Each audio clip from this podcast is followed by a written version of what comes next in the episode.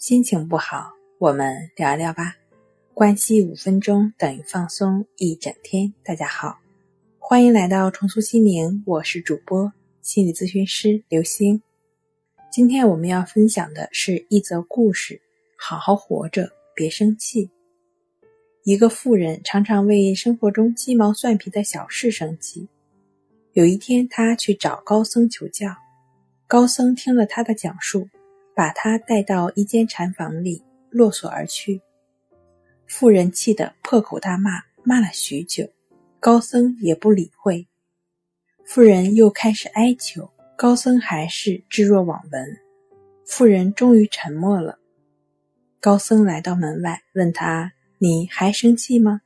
妇人说：“我只为我自己生气，我怎么会来到这个鬼地方受这份罪？”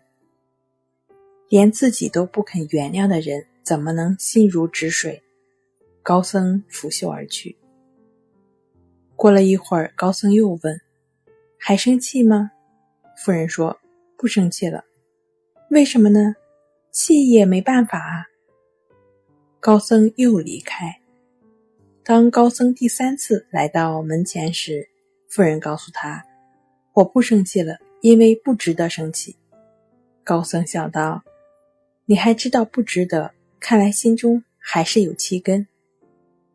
当高僧的身影迎着夕阳立在门外时，妇人问道：“大师，什么是气？”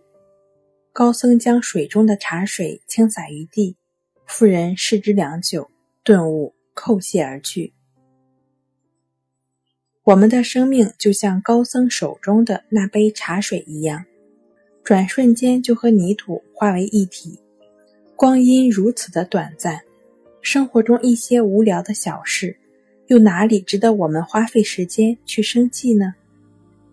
相信我们在生活中都有过为琐事生气的经历，无非是为了争高低、论强弱，争来争去，谁也不是最终的赢家。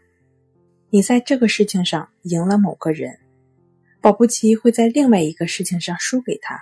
输输赢赢，赢赢输输。当你闭上眼睛和这个世界告别的时候，你和普天下所有的人是一样的，一无所有，两手空空。人生在世，最重要的是做一些自己觉得有意义的事，不要把时间耗在争夺名利上，不要总把就争这口气挂在嘴边。真正有修养的人会把这口气。咽下去，因为气是争来的，你不争就没气，只有没气，你才能做好事，也只有没气，你才会健康的活着。好了，今天跟您分享到这儿，欢迎关注我们的微信公众账号“重塑心灵心理康复中心”，也可以添加 S U 零二一二三四五六七八九，与专业的咨询师对话。你的情绪我来解决，那我们下期节目再见。